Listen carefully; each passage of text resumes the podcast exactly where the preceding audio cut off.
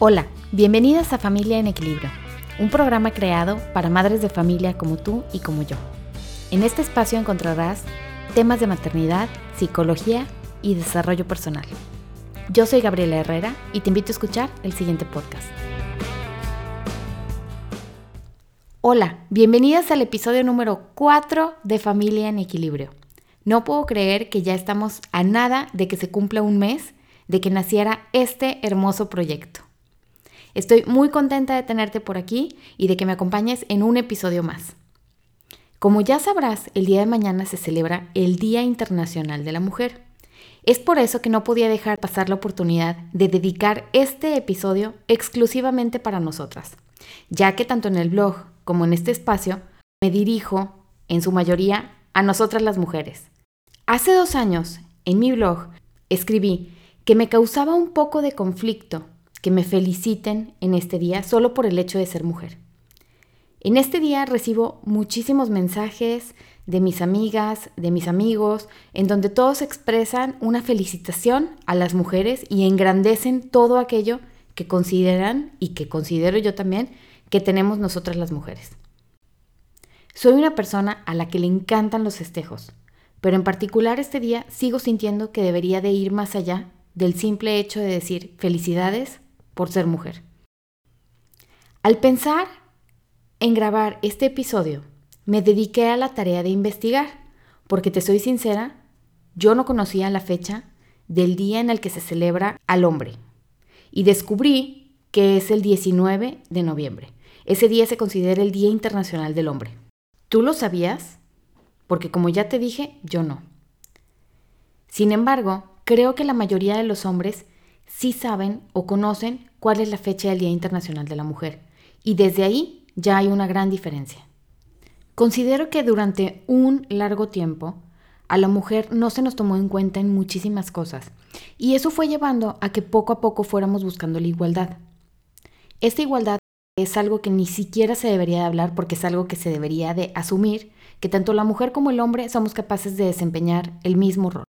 Pero en estos días leí una frase que estuvo rondando el Internet que decía algo así como, queremos que las mujeres sean exitosas y que tengan los mismos puestos que los hombres, pero también queremos que críen a los hijos y que lleven las riendas del hogar. Y esto creo que ha creado una exigencia muy alta. Y pareciera que la única forma de ser realmente exitosa es siendo una mujer multitask. ¿Qué significa esto? Que debe de poder realizar varias tareas al mismo tiempo. Y esto incluye también la cuestión de asumir diversos roles. Consideramos que para que la mujer sea exitosa, debe de desempeñarse en varios roles o en todos los ámbitos. Por ejemplo, tener un puesto en el cual perciba un ingreso considerable, que obtenga reconocimientos por este trabajo desempeñado, que sea madre y críe hijos a la vez, y cumplir con ciertas expectativas como el mantenernos alegres, tranquilas, en paz y en calma.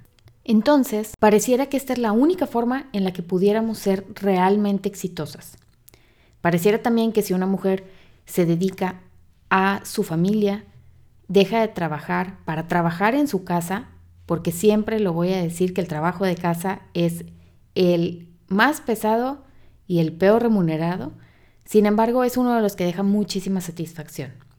Pero deja de trabajar para estar en casa y se le critica, se le dice cosas como que está desperdiciando su potencial, que no está alcanzando ningún éxito, que no está teniendo ninguna meta, aunque esa meta sea criar a los hijos.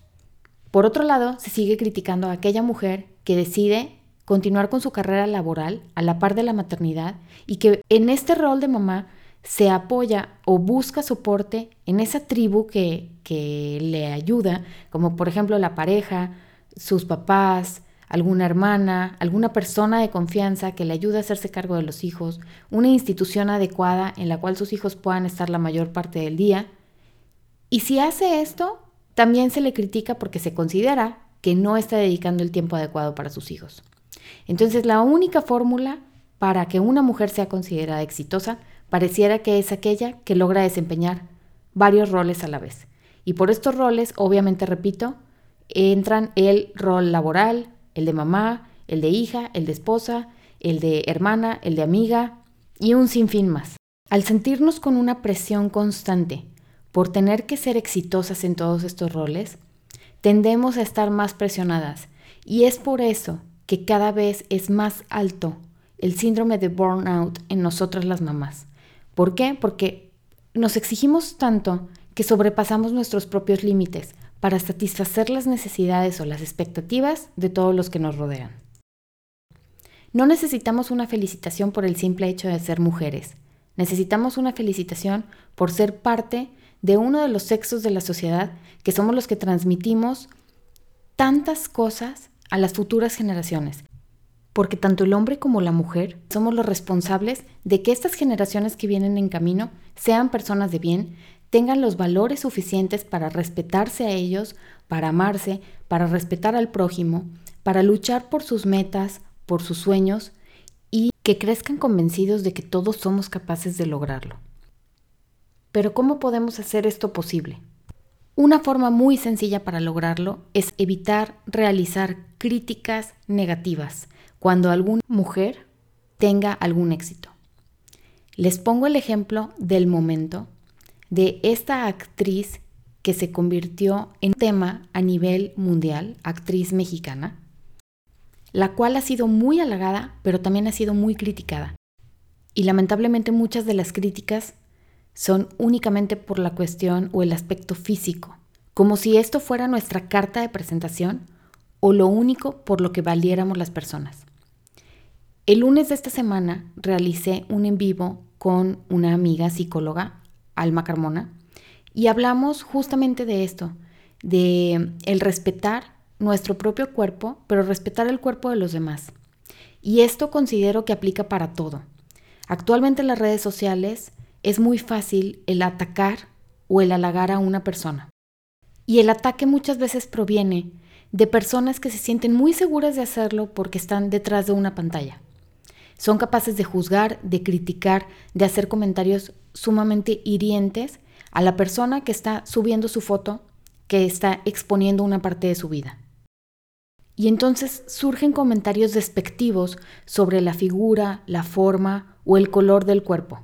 Somos nosotras las mujeres quienes tenemos el poder de cambiar esto, quienes podemos evitar este tipo de comentarios, evitar herir a la otra persona que está detrás de esa pantalla, de la televisión, de la revista, y evitar hacer estos comentarios delante de nuestros hijos. Ya que algo que platicábamos en el en vivo es que a veces tendemos a empoderar mucho a nuestros hijos, hacerles comentarios positivos respecto a su cuerpo, enseñarlos a que se amen a ellos mismos, pero el mensaje puede resultar contradictorio si nosotros, frente al espejo, nos hacemos comentarios negativos como, mira esta lonja, bueno, lonja en México es la grasita que se bota, em, o mira mi panza qué grande está, o qué feo se me ve esto, ay, mira mi papada.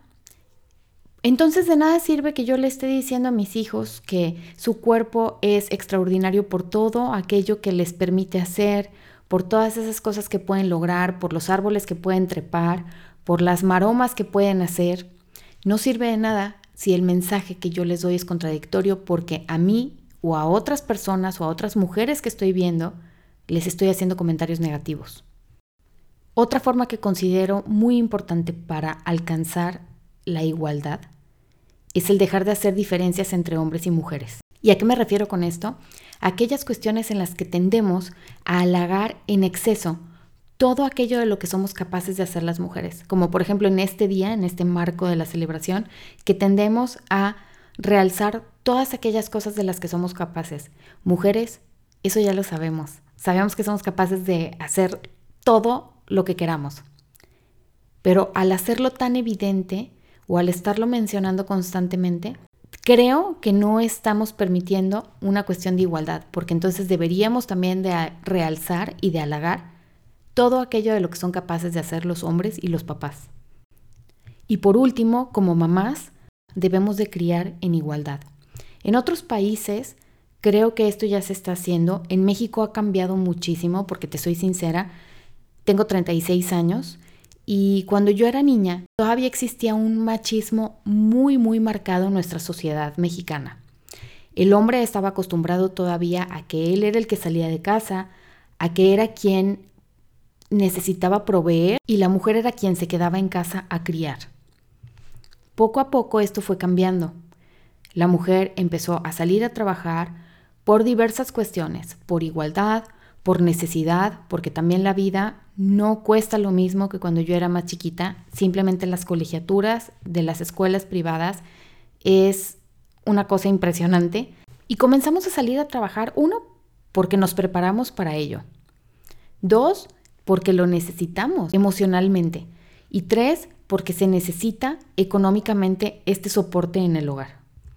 Y con ese machismo que menciono que yo observaba en mi niñez, en las personas, en las familias que nos rodeaban, era muy evidente el criar desde este machismo, el permitir que el hombre tuviera la edad que tuviera, no se involucrara en cuestiones de crianza, de preparación de alimentos, de la compra incluso de los alimentos o de los víveres para el hogar.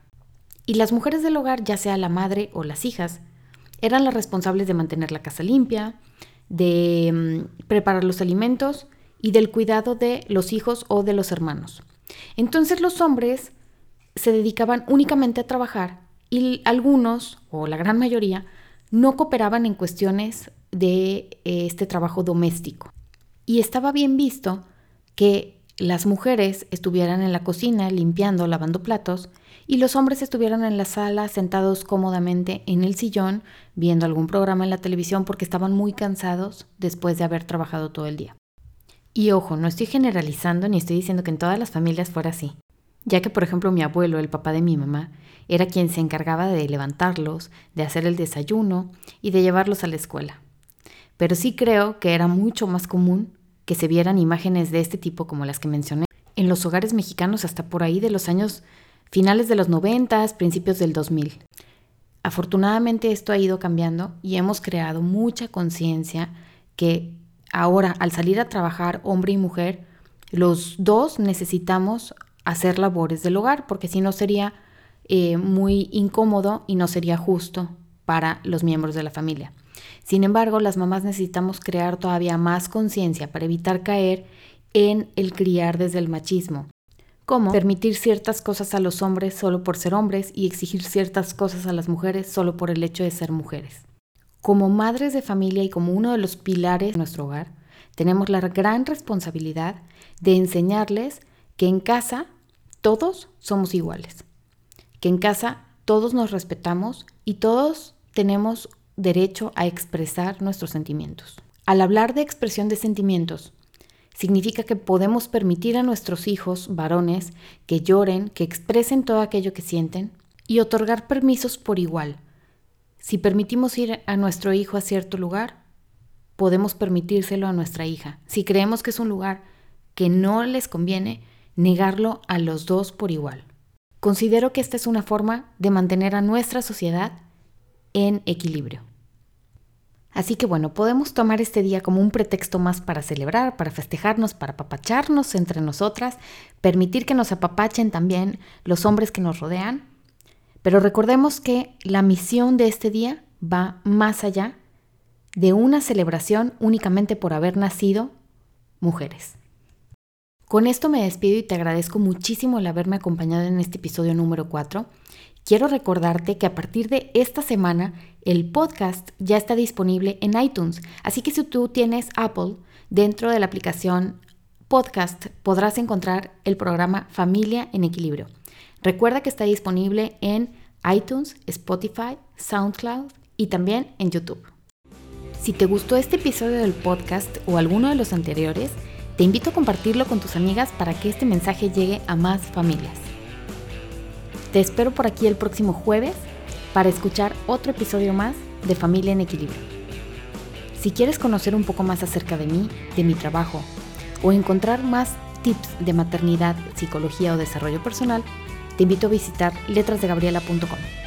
Me encuentras en las redes sociales como Letras de Gabriela. Hasta la próxima.